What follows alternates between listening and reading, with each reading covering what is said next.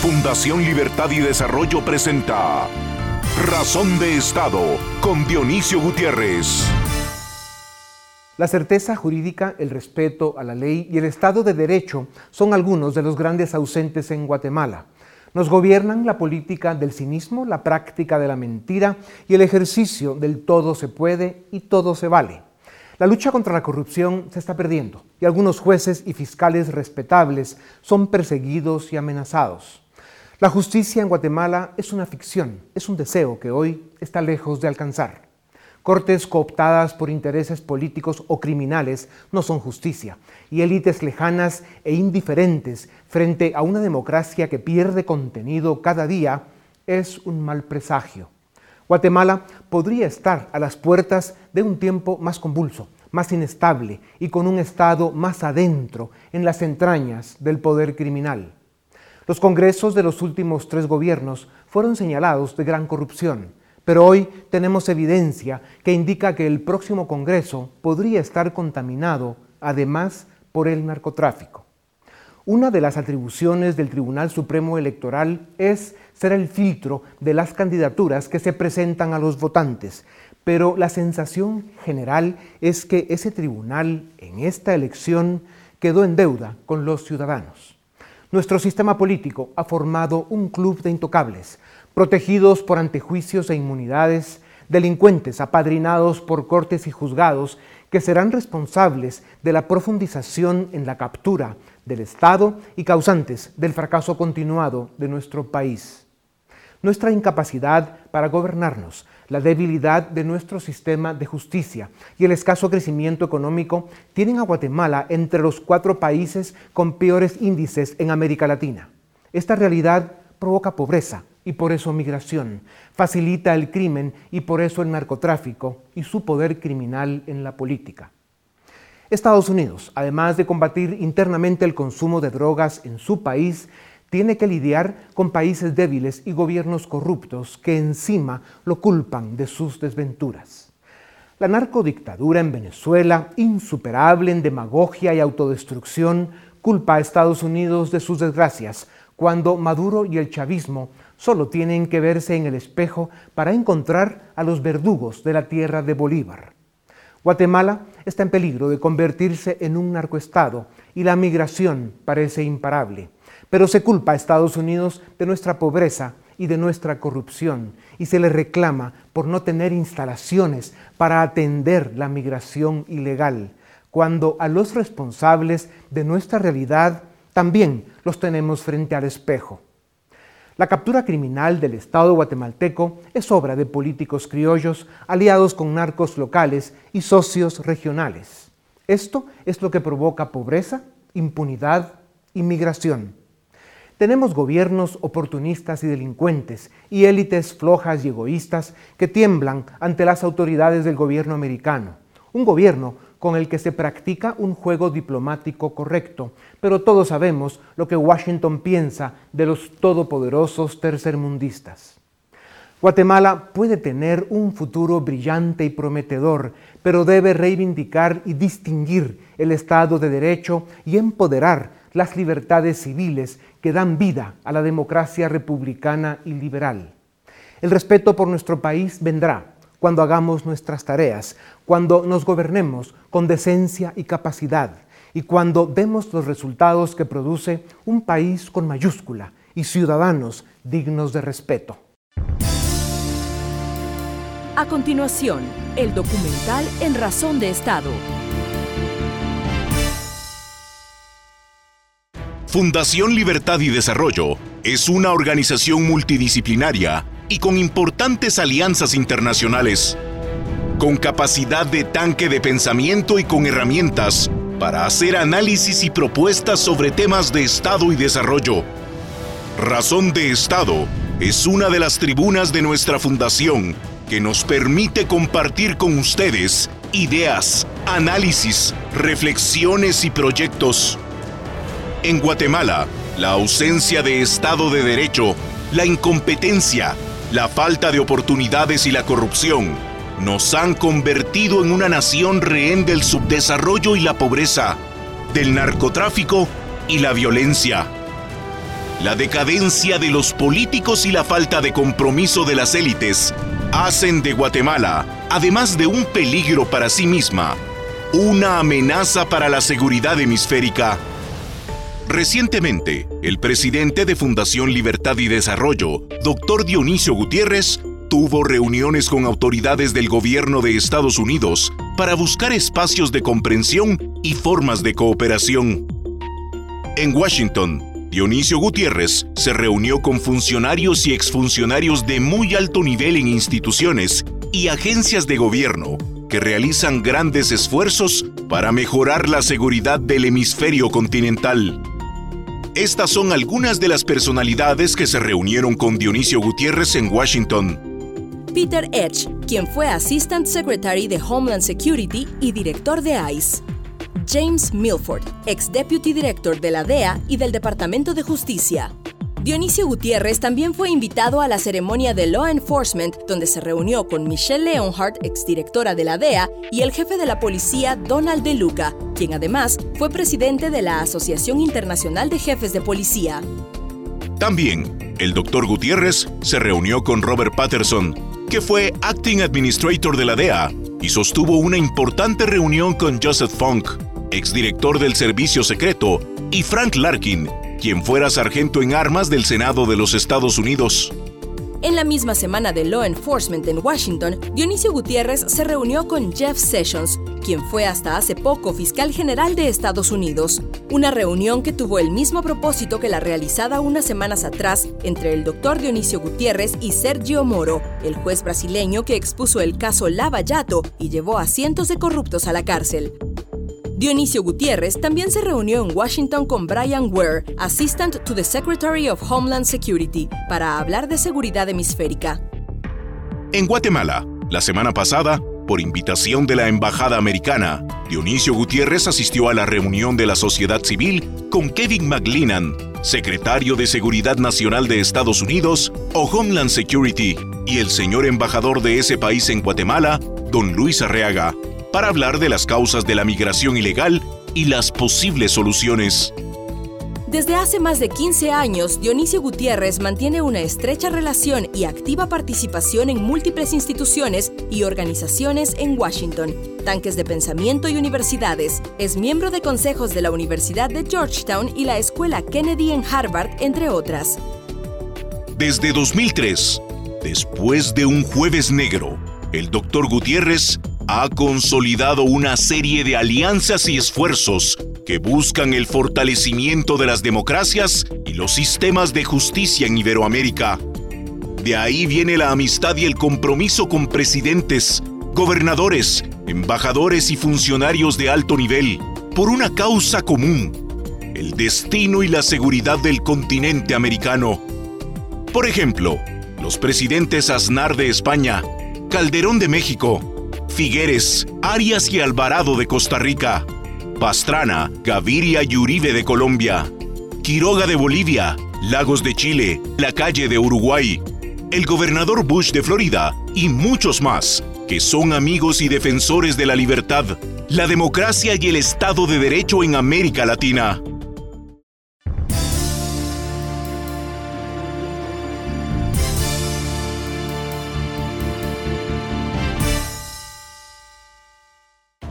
El proceso electoral de 2019 pasará a la historia por su disfuncional ley electoral, gracias a las reformas parciales, defectuosas y dedicadas a beneficiar a una candidata, y por el comportamiento permisivo y hasta irresponsable del Tribunal Supremo Electoral. Candidatos o candidatas con gravísimas acusaciones fueron inscritos para participar en la elección con la complicidad de este tribunal que queda endeudado con la democracia. Analistas serios se preguntan, ¿cómo es posible que Sandra Torres siga inscrita como candidata a pesar de las graves imputaciones criminales en su contra, mientras que, por ejemplo, Mauricio Radford no fue inscrito por una acusación penal que tiene un castigo menor? El criterio de idoneidad y honradez que se debe exigir a los candidatos ha sido una burla más para un pueblo harto de la política y decepcionado de sus políticos. El registro de ciudadanos rechazó candidaturas que el Tribunal Supremo Electoral después aprobó sin mayor explicación, dejando un aura preocupante de oscuridad y complicidad y un gran número de candidatos cuestionables o incluso delincuentes. Ofende a la sociedad y a la comunidad internacional el alto número de candidatos a distintos puestos de elección popular, incluida la presidencia, con personajes señalados de financiamiento ilícito e involucrados en actos de corrupción y narcotráfico. Abundan los ejemplos, como el del candidato a diputado de la UNE en la segunda casilla por Chiquimula, Juan Ignacio Quijada Heredia, y su presunta relación con el cartel de Ipala. El mundo lo sabe. Agencias internacionales lo investigan y solo él se cree que pasa desapercibido con sus supuestas oscuras intenciones. Otro personaje también vinculado al cartel de Ipala es Edwin Javier Javier, alias el Tres Quiebres, quien buscará la reelección como alcalde de Ipala con un comité cívico.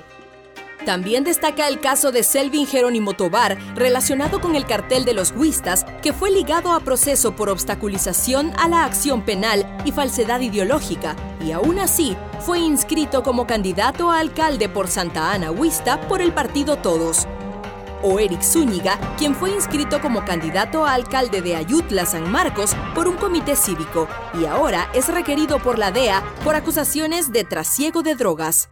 Zúñiga busca su cuarto mandato y en 2011 llegó al poder con la alianza UNE Gana.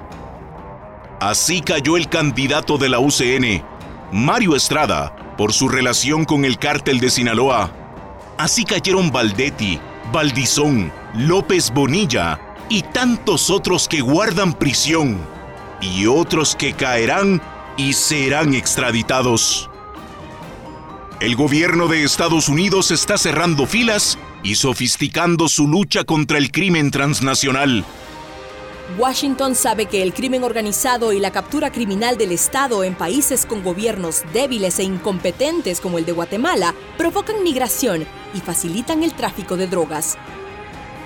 Por el momento, la única oportunidad que queda al ciudadano para defender nuestra democracia es votar el día de la elección. Votar por candidatos sin tacha y sin deudas pendientes con la justicia.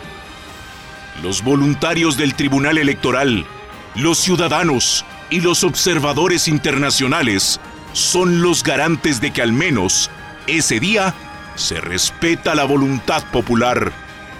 Vamos a votar. A continuación, una entrevista exclusiva en Razón de Estado.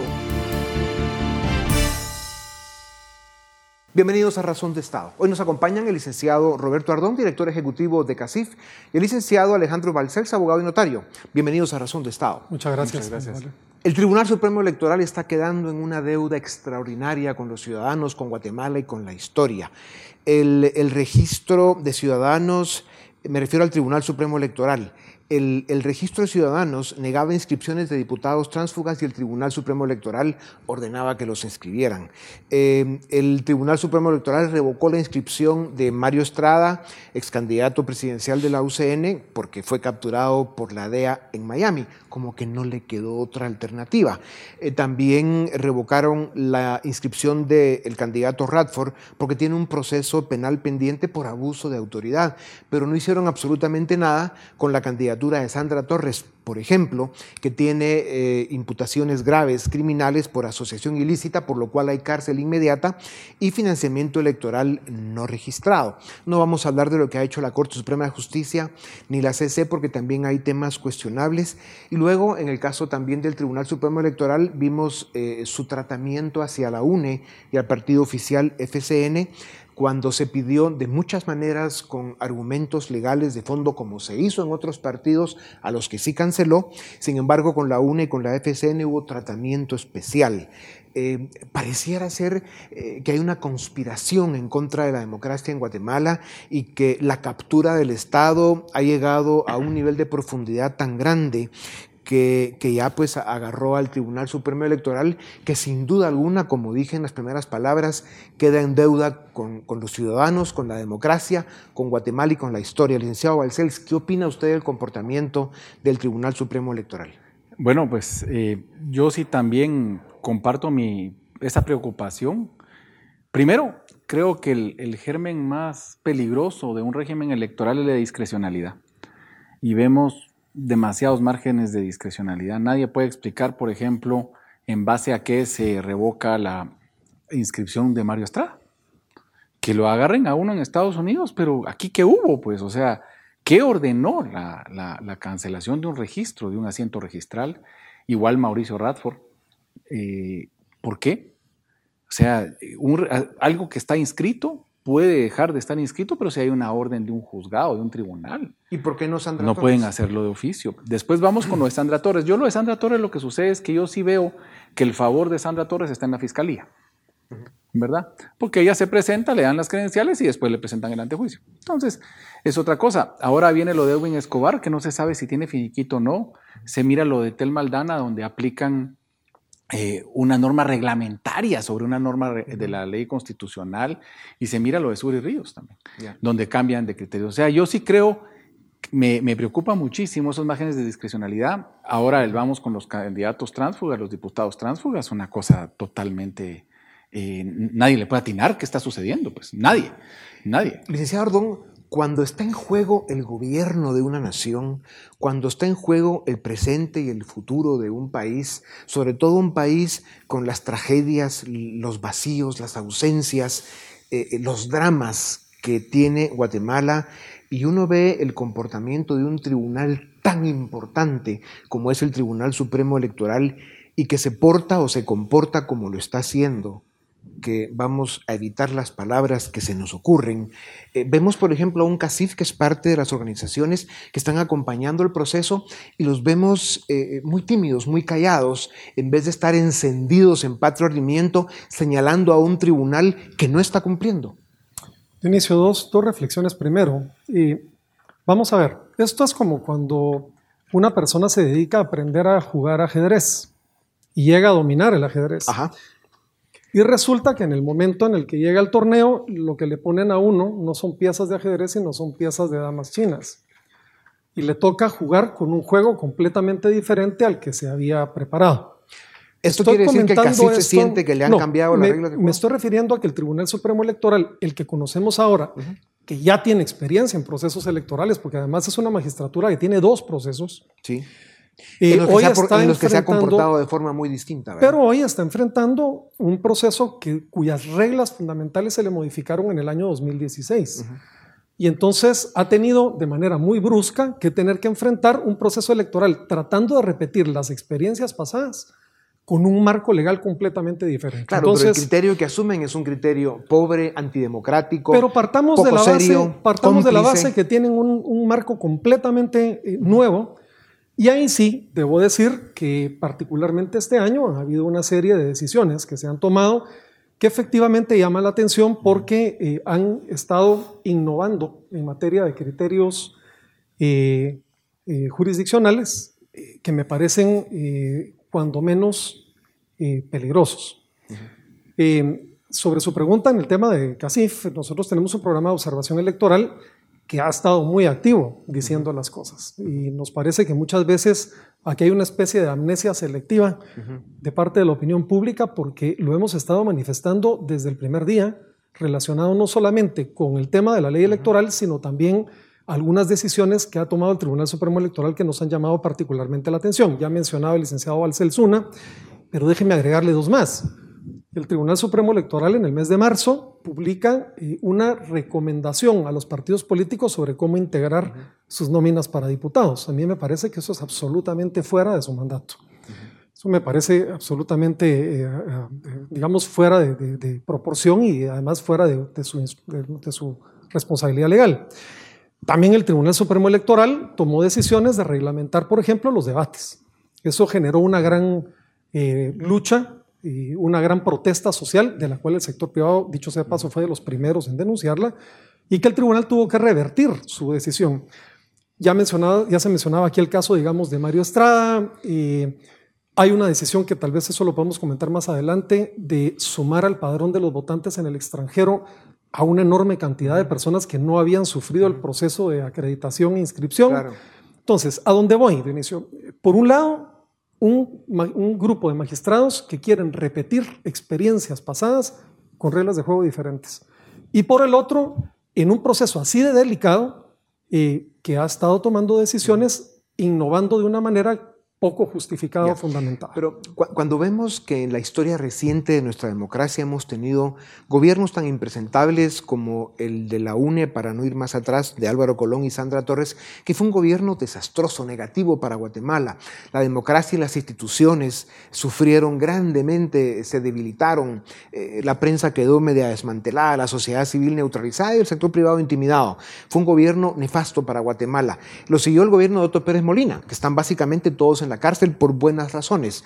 Una lucha contra la corrupción que después ha, sufrido, digamos, embates eh, a niveles que la han debilitado. Y luego vino el gobierno de Morales y el FCN, pues que más, más o menos la continuidad del desastre.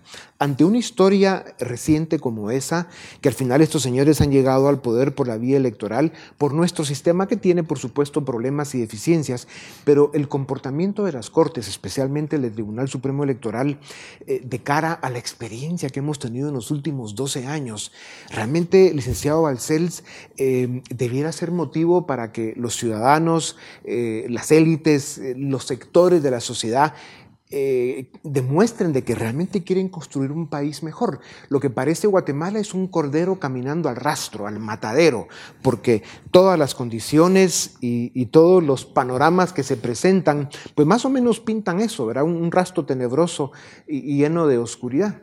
Sin duda alguna. Y es que no queremos ver al espejo, por ejemplo, independientemente de cualquier cosa. Una foto que tenemos, una realidad que tenemos es que el financiamiento de las campañas electorales ha sido un crimen en nuestro país. Y eso ha, traducido en, mucha, en, dudas de legitimidad de los procesos electorales. Y eso es grave. Entonces, si nosotros hubiéramos aceptado eso, hubiésemos aceptado eso, estaríamos más exigentes sobre el tema. Y vemos que no pasa nada se proponen, pero la ciudadanía está como expectante, está viendo un partido de fútbol, está en la tribuna y no se mete al juego. Y no exigimos. Por ejemplo, en el tema del voto en el extranjero. A mí desde el punto de vista constitucional, yo no sé por qué solo van a votar ciertas ciudades de Estados Unidos cuando el voto en el extranjero es de voto en el extranjero en general, pues. O sea, el país es cierto, no lo va a llevar a todo el mundo, pero sí lo tiene que llevar a más de, de una de un país focalizado. Pero, regresando, etcétera, etcétera. Los temas esenciales, digamos, el, nivel de captura criminal que tiene el Estado de Guatemala, debiera ser un tema que esté mucho más activo en todas las mesas del debate público. Y sin embargo, pues realmente eh, no se ve. Porque lo vemos como parte del paisaje, ya aceptamos que así es. No hay exigencias. No hay exigencias al régimen electoral. Así se consolidó Estamos Ortega en Nicaragua o el chavismo en Las exigencias del 97, del proceso de paz. Estamos exigiendo todavía eso. Y eso fue hace 22 años. Ya. Algo muy importante es que el Tribunal Supremo Electoral ha sido una de las instituciones que ha preservado su credibilidad a lo largo del tiempo. De hecho, había sido el, digamos, el gran árbitro sobre el cual descansaban procesos electorales que mal que bien, ya hayamos elegido mal o bien, han sido procesos relativamente pacíficos, transparentes y que han respetado, digamos, la voluntad popular manifestada en las urnas. Ahora nada más la transparencia, porque es importante. Es cierto, el día de elección sí nos sentimos bien de que los votos se cuentan correctamente y al final los resultados reflejan lo que los ciudadanos eh, emitimos, pero realmente un proceso electoral transparente, cuando ha sido el 70% del financiamiento de las últimas campañas electorales, especialmente la de Colón y Sandra Torres en adelante, financiados por el narco y la corrupción en un 70%. Y luego en esta misma campaña, ¿quién está controlando las cantidades millonarias que se están gastando en algunas campañas, claro. especialmente en la de Sandra Torres? ¿Y quién dice algo? Bueno, a ver. Entonces la transparencia queda un poco comprometida, ¿no? Yo me refiero al proceso electoral como tal en el evento el día de la elección. en el que coincidimos con tu apreciación. El día de la elección. Sí. Ahora, respecto de todo lo que ha venido pasando hacia atrás, yo sí creo que hay una reflexión muy importante que hacer porque no solamente está en temas de financiamiento, eh, Dionisio. Eh, estamos viendo cómo, y eso ya se había anticipado, eh, los puntos aquí se están tratando de buscar no en la cancha, sino en la mesa de la federación, como pues, dirían en los asuntos del fútbol. En las cortes. Así es. Y yo creo que eso realmente está impidiendo también niveles de participación y niveles de, eh, digamos, inclusión política. Eh, yo creo que esto tiene que ver también con un tema de consideraciones para la reforma de la ley electoral que se vendrá después de las elecciones. Es un tema que no tenemos que dejarlo por un lado. Y, luego hay que recordar que en el mes de marzo asume la nueva magistratura del Tribunal Supremo Electoral. Así que hay dos discusiones que se van a llevar en simultáneo que no deben perder de vista esa preocupación que usted ha mencionado. Yo, yo, yo, perdón, solo quisiera, hay que tener cuidado de que nosotros creemos que todo sale bonito porque el presidente es el más votado, pero en la elección local hay mucha duda. El guatemalteco no ha querido ver las elecciones locales y en las elecciones locales hay graves fallas. Por ejemplo, veamos esto del tres quiebres en Ipala, veamos lo que pasa en Santa Catarina Mita, veamos un montón de municipios que están gobernados eh, por, por, unas estructuras criminales. Pues. Y ese es lo que pasaba en la antigua Guatemala.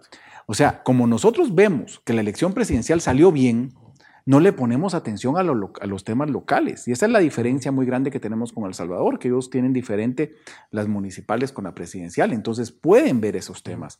Nosotros aquí en el tema de la transparencia no somos muy egoístas, somos centralistas y capitalinos hasta en eso. Y solo nos importa la capital y sin mucho que Chaltenango, Misco y la No es así. En el nivel local hay estructuras criminales funcionando y eso hay que entrarle. Pero vamos a ver, ¿qué nos dice que la tendencia va a cambiar cuando lo que hemos venido viendo es em, el engrandecimiento del monstruo criminal que ha venido capturando las instituciones, el sistema de justicia, los partidos políticos, el Estado en general. Somos un Estado captural caminando hacia una especie de narcoestado o Estado criminal.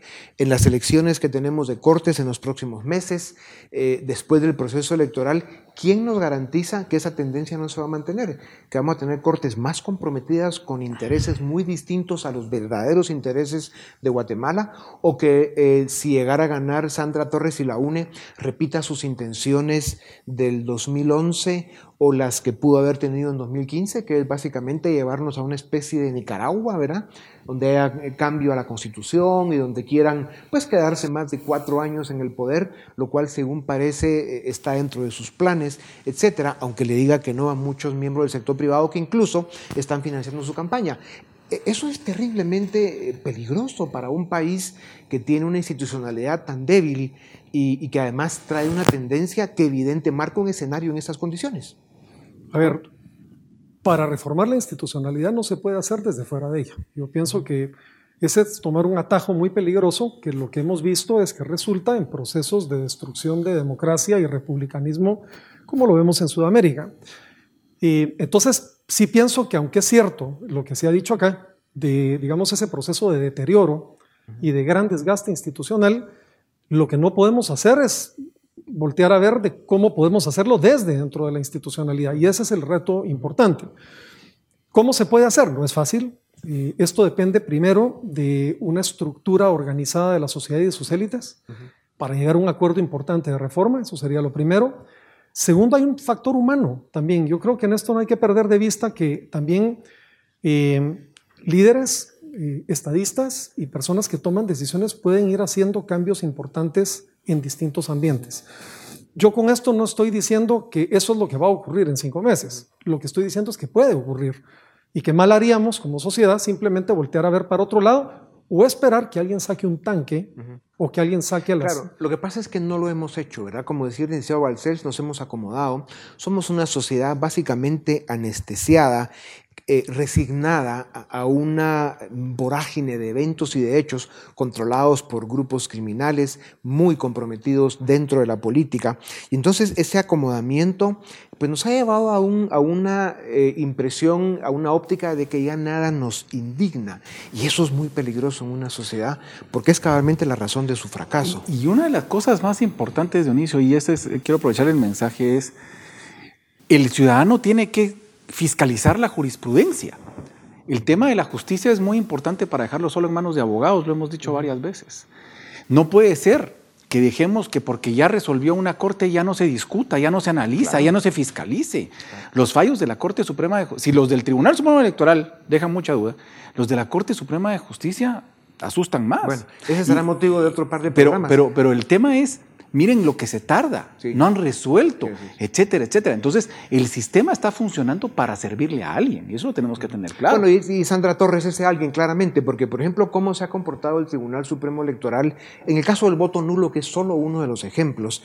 Hay una campaña, especialmente por parte de grupos afines a Sandra Torres y la UNE, en centros urbanos donde saben que nadie vota por ella, una campaña a favor del voto nulo, porque el voto nulo le beneficia a ella. Supongamos que hay 5 millones de votos válidos, positivos, em, eh, se necesitarían dos millones y medio más uno de votos, que es más del 50%, para que se repita la elección, que es un poco la teoría a la que algunos están jugando, que además de ser irreal, utópica, es imposible. además, Entonces, el voto nulo beneficia a Sandra Torres y aquí lo que hay que buscar es un voto útil, un voto estratégico, un voto en contra del mal mayor. Es terrible que una democracia tenga que comportarse de esa manera, votar en contra del mal mayor, ¿o no? A mí me parece, vamos a ver, esto es una consecuencia de inicio. Al final lo que estamos viendo de las campañas ahorita es una consecuencia de una decisión tomada hace dos años de introducir este elemento del voto nulo. Eh, yo siempre he sostenido que no necesariamente las nuevas ideas son buenas ideas. Y cuando uno se le pone por poner ocurrencias en la ley, como en este caso el tema del voto nulo porque sonaba bien, al final lo que está produciendo es precisamente lo que estamos viendo. Y también hay que decirlo, el voto nulo al final no va a parar castigando al político que pareciera ser eh, a quien está destinado, va a parar castigando al Tribunal Supremo Electoral, que es el que tiene que repetir una elección con doble costo y probablemente con los mismos políticos que participaron en la primera. Un, escenario muy poco probable con 20 candidatos. Llegamos al final, lamentablemente, pero solo les dejo como reflexión final eh, algo de lo que planteamos en nuestro documental, eh, en este programa de Razón de Estado, y es eh, como lo hace Venezuela, como lo viene haciendo Nicaragua con más insistencia, es culpar a Estados Unidos de todos sus males y sus desgracias, cuando lo único que tenemos que hacer es vernos en un espejo para encontrar a los responsables de nuestras desgracias, decadencia, corrupción, falta de Estado de Derecho y al final eh, estamos comprometiendo el futuro de Guatemala eh, por ese acomodamiento eh, tan grave que tienen las élites en Guatemala y, porque no estamos viendo realmente la magnitud de las amenazas que tenemos enfrente. Estoy seguro que este debate seguirá en, esta y en otras mesas, espero yo, porque es lo que Guatemala necesita, que al menos empecemos a debatir estos asuntos. Gracias. Con ustedes volvemos en un momento para seguir en Razón de Estado. A continuación, el debate en Razón de Estado. Hoy tenemos a tres analistas para discutir sobre la coyuntura del país, coyuntura electoral. Vamos a presentarles en primer lugar a Hugo Novales, politólogo, Edgar Ortiz, director del área legal de Fundación Libertad y Desarrollo, y Goyo Saavedra, abogado y analista. Muchas gracias por estar en esta noche en Razón de Estado. Hugo, estamos a menos de dos semanas de las elecciones. Vemos, hemos discutido en otras ocasiones sobre cuáles han sido los factores que han influido y nos han traído hasta el momento en el cual estamos ahora.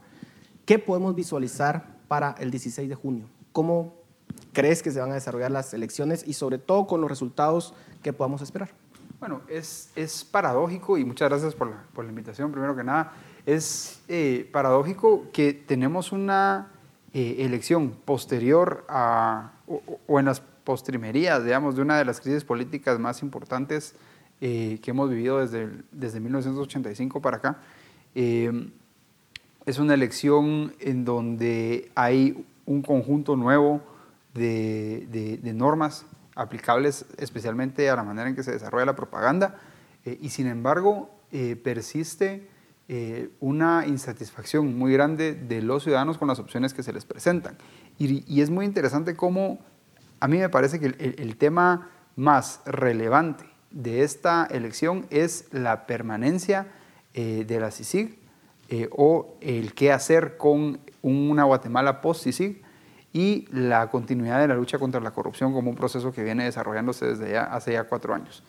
Y este es un tema que está casi completamente ausente de la discusión política, al punto que los candidatos punteros eh, todos tienen una posición más o menos similar con respecto a, la CICI, que es una, una posición de, una, digamos, una oposición eh, en algunos casos más matizada y más disfrazada, a el statu quo de la, de CICIG y de la lucha contra la corrupción en Guatemala. Eh, contrario al hecho de que en diversas encuestas, por lo menos dos tercios y en algunos casos casi el 70% de los guatemaltecos apoyan decididamente la permanencia de CICIG y la lucha contra la corrupción. Entonces, eh, de lo que estamos viendo es que vamos otra vez a un proceso electoral o vamos otra vez a unas, a unas elecciones en donde los candidatos que están encabezando la intención de voto parecieran no estar a tono con las exigencias o los intereses de los, de los ciudadanos. ¿Qué podemos esperar para el 16 de junio? Eh, Hugo hablaba sobre, digamos, esa ausencia de discusión sobre este tema en particular, pero ¿qué escenarios se pueden vislumbrar en términos de votación, en términos de quienes podrían ganar estas elecciones?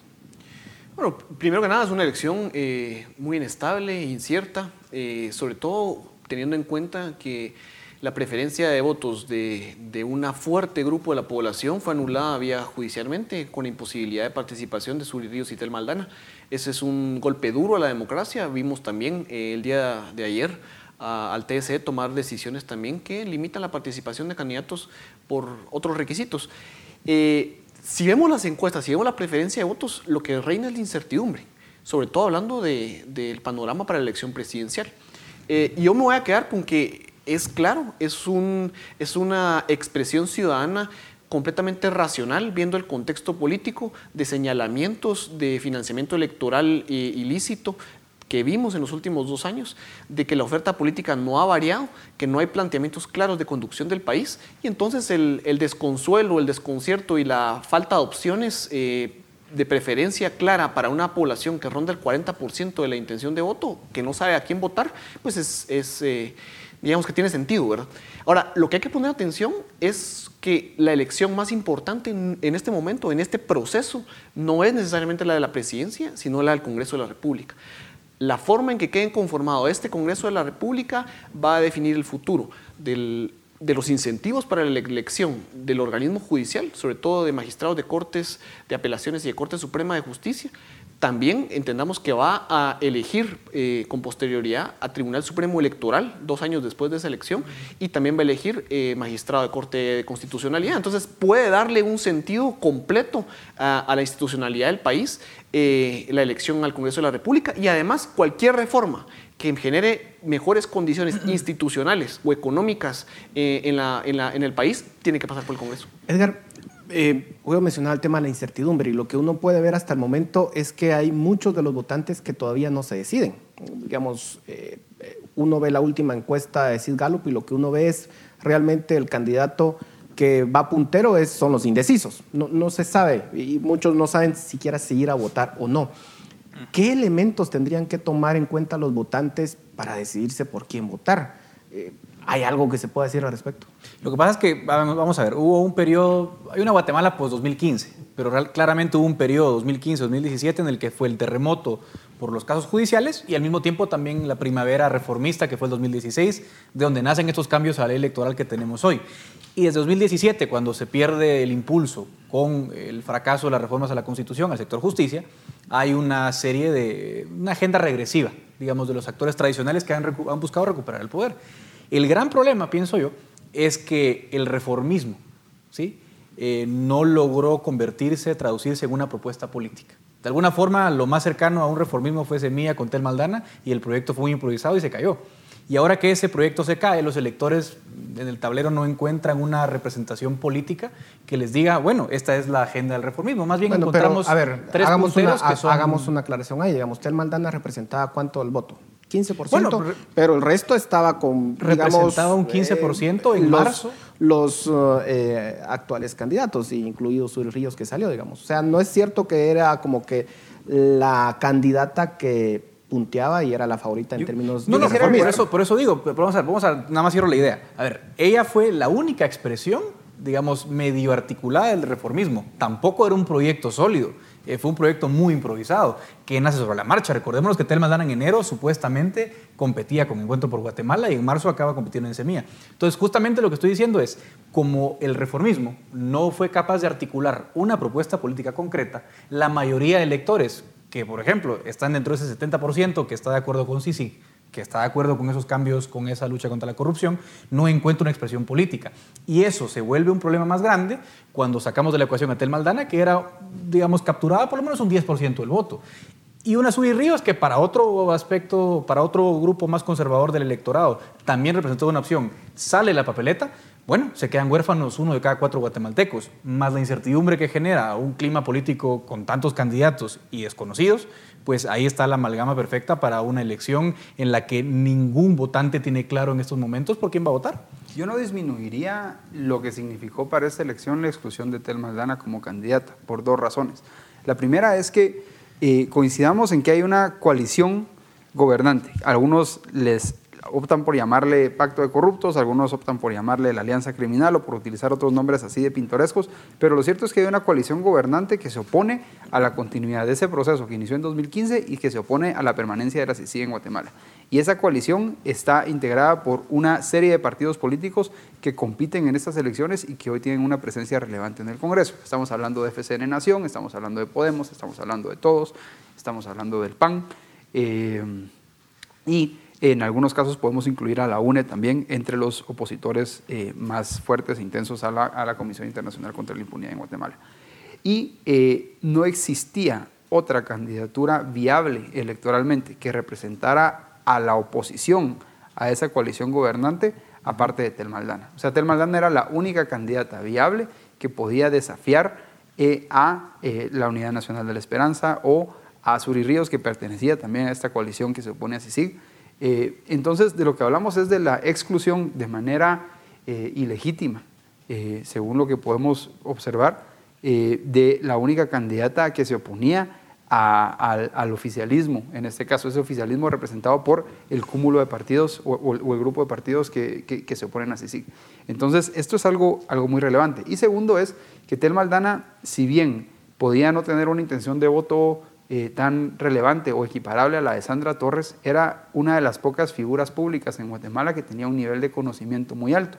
Y sobre la base del nivel de conocimiento se podía construir una candidatura exitosa, algo que no ocurre con la mayoría de candidatos eh, que en este momento representan esa alternativa. O sea, si nosotros evaluamos Manfredo Marroquín, Manuel Villacorta, eh, la misma Telma Cabrera, son candidatos con un nivel de conocimiento muy bajo. Lo que sí es cierto es de que, digamos, si, sea, si uno ve que el 70% de la gente estaba a favor de CICIG, pero que eso se traducía en términos de votos a la candidata que en principio representaba la continuidad de eso, que era Tel Maldana, y que estaba por debajo de Sandra Torres, e incluso, según la encuesta de prensa libre, llegó a estar por debajo de Sur Ríos, pues es cuestionable, digamos, si ese realmente era el punto de la discusión principal en estas elecciones. Eh, yo creo pues que también hay que cuestionarlo y ver si también tendría que ser un poco más amplio y sobre todo en un escenario en donde Tel Maldana ya es historia, porque es historia, cómo podemos construir hacia adelante y qué podemos ver, porque nos podemos quedar aquí lamentándonos o podemos plantear algo hacia futuro. Oye. Sí, lo que, lo que ocurre es que yo creo que nos estamos jugando un tema muy importante con mucha confusión y mucho ruido alrededor, empezando por la implementación de reformas electorales, por la falta de certeza en decisiones judiciales, etcétera, etcétera. Yo lo que creo es que hay que tener claridad a qué representantes queremos poner en el Congreso de la República, que es un órgano fundamental. Y mi, mi percepción es que otra vez no podemos caer en el juego de tener que elegir entre el menos peor. Lo que tenemos en opciones para la presidencia son claramente opciones no democráticas, ya sea porque no creen en la democracia y apuestan por cierre de libertades o porque creen en un sistema cooptado. En otro, lado, en otro esquema tenemos candidatos en donde sus planteamientos en lo público son poco conocidos y por eso yo tildaría inclusive de caballos de Troya. No sabemos qué hay ahí adentro, no sabemos si hay crimen organizado ahí. Y eh, por otro lado tenemos una serie innumerable de opciones electorales que no tienen viabilidad. Entonces, pedirle a un electorado que elija entre esas tres opciones es otra vez pedirnos vivir permanentemente en el reciclaje, no tener un rumbo claro. Yo creo que aunque era el patito feo de las reformas de 2016, el tema del voto nulo, la verdad es que es una opción viable y concreta, sobre todo cuando tenemos a una semana de la elección, a un 40% electorado. eso si el voto nulo tuviera y pudiera hacer algún cambio, pero lo cierto es que no puede hacer ningún cambio. Pero vamos a ver, no, el voto nulo, sí. Solo quisiera hacer una, una acotación ahí. El voto nulo sí ofrece una, una posibilidad de cambio. No, no, no, comparto enteramente la posición de Goyo, pero creo que es importante tomar esto en cuenta. Para eh, si el voto no lo llegara a ganar, los partidos tendrían que hacer de nuevo asambleas para nominar a sus candidatos. Claro que hay partidos con dueños en donde el candidato va a ser el mismo exactamente el mismo. Pero eso no se aplicaría para todos. Y lo que estamos viendo es, por lo menos para quienes creemos que la prioridad en esta elección debiera de ser la lucha contra la corrupción, hay muchísimos candidatos disputándose ese voto eh, pro sí anticorrupción eh, y entonces se, se, crearía una oportunidad para articular de otra manera este proyecto. Eh, con un poco más de tiempo. Pero creo que el voto nulo realmente es una pérdida de tiempo, Es una pérdida por tres razones. La, número uno, exige la mitad más uno de votos totales para repetirse la elección. Es imposible, no hay ni en 10 mundos paralelos el voto nulo va a ganar ni por asomo la presidencia. O sea, olvidémonos del voto nulo. En segundo lugar, podrían ser los mismos candidatos, o sea que tampoco tiene ningún sentido. En tercer lugar, aunque el voto nulo sea una expresión de rechazo y nos quejemos en la papeleta, el Tribunal Supremo Electoral ha sido incapaz de decirnos si el voto nulo se va a tomar en cuenta para dar la mayoría, eh, la mayoría a la presidencia o no. Con lo cual, una eventual elección en la que el voto nulo saque un porcentaje muy alto, un 30%, por ejemplo, podría favorecer a una Sandra Torres. Entonces, te, sale peor la, la cura que la enfermedad. A lo mejor el voto nulo pega y una candidata como Torres gana en primera vuelta. Entonces, hay tres razones de peso para mí para no, votar por, un lado, Es paradójico que por un lado el argumento sea es eh, imposible que el voto nulo alcance el 50% más uno, pero que por el otro lado también creamos que va a ser lo suficientemente alto como para afectar las posibilidades de Sandra Torres, por ejemplo, de ganar lo que estoy diciendo Es que, si, es que estoy diciendo que si agarra tracción la idea del voto nulo, ese riesgo existe. Y si agarra tracción, eh, digamos, si agarra suficiente tracción para llegar al 50% más uno. A ver, hablemos un poco del Tribunal Supremo Electoral, ¿cómo queda en este proceso? ¿Es la principal víctima de este proceso, da que no puede implementar las reformas, Goyo? Sí, yo creo que hay, hay, una, hay una deuda, eh, sobre todo institucional, eh, en fortalecer el Tribunal Supremo Electoral. La reforma no lo benefició. Sin embargo, yo quiero centrar también en, esto que está ocurriendo en estos días, de la falta de claridad del tribunal, de transmitir cómo es la interpretación. En el tema de transfugas, o sea, prácticamente anuló la, interpretación eh, trasladada de, vía el Congreso en esa reforma y también está pasando con lo mismo con el tema del voto nulo. Yo, yo parto el, el punto del voto nulo porque hay que ver, inclusive si no ganara el 50% más uno, y entendiendo que la reforma claramente establece el voto nulo como un voto válido válidamente emitido. Eh, eso lo que nos plantea es, hay un voto que reivindicar a todas aquellas personas que no tenemos una opción electoral, que no creemos en que los candidatos que no están apostando por democracia íntegramente, eh, se puede reivindicar un tema de libertades. O sea, ¿qué vamos a, reivindicar? ¿Una opción en donde vamos a estar nuevamente como en 2015, como en 2011? ¿Se dan cuenta que el, si pongamos el caso hipotético que gane el voto nulo, no obliga a los partidos políticos a plantear nuevos candidatos. Y posiblemente tengamos, un, si es que se diera, una nueva votación con los mismos exactos candidatos y lo único que hubiéramos logrado es de que el Tribunal Supremo Electoral gaste más dinero de los contribuyentes para un resultado que no va a cambiar mucho. Pero ¿cuánto vale, ¿cuánto vale, la democracia? Porque si fuera sobre la base del presupuesto, realmente tal vez deberíamos de suspender las elecciones o hacerlas cada si fuera sobre la base de, que realmente podemos cambiar el sistema. Pero seamos pragmáticos, el, nulo no, va a ganar, el 14 de enero tiene, tiene, que haber un nuevo gobierno, mejor seamos estratégicos, votemos, busquemos subir al segundo lugar un candidato lo más decente posible,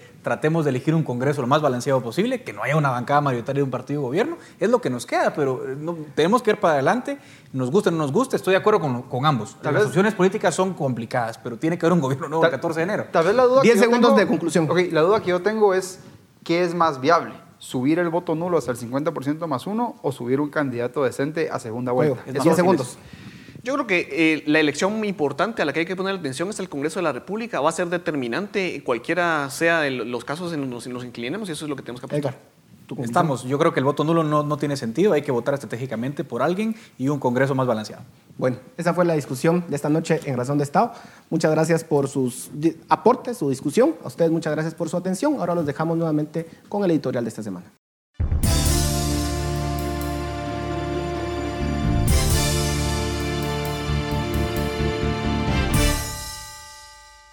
La certeza jurídica, el respeto a la ley y el Estado de Derecho son algunos de los grandes ausentes en Guatemala.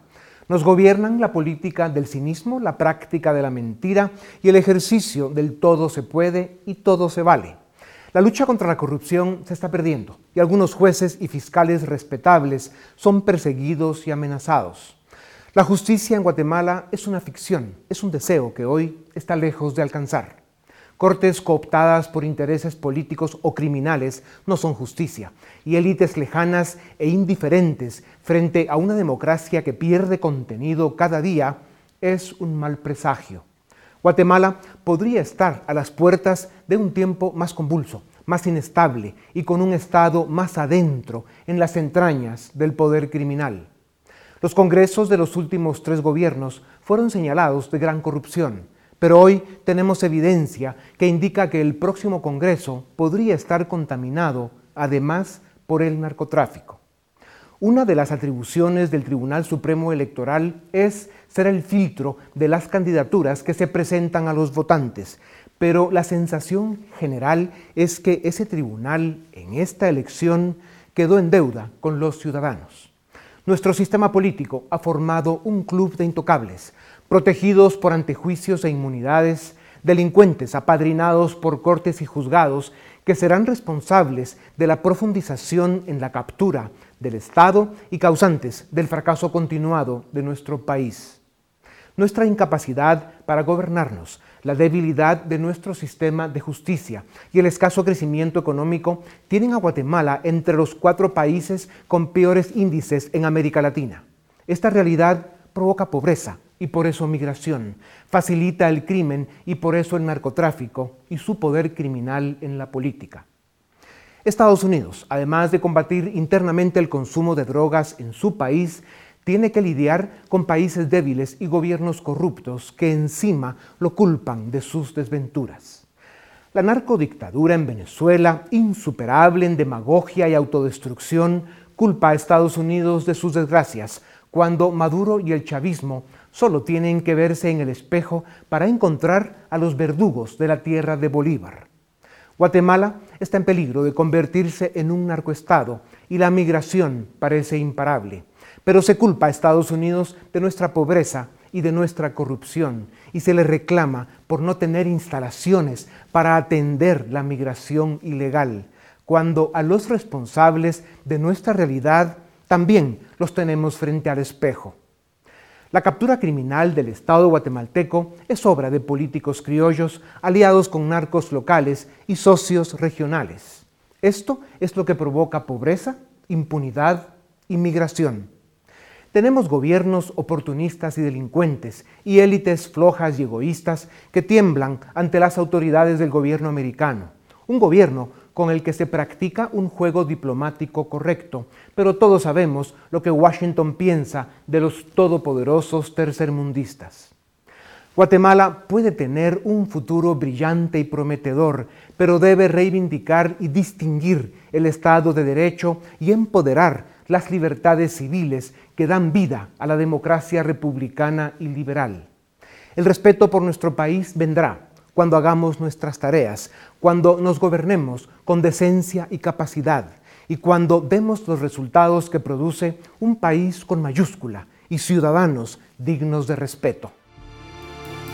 Razón de Estado con Dionisio Gutiérrez es una producción de Fundación Libertad y Desarrollo.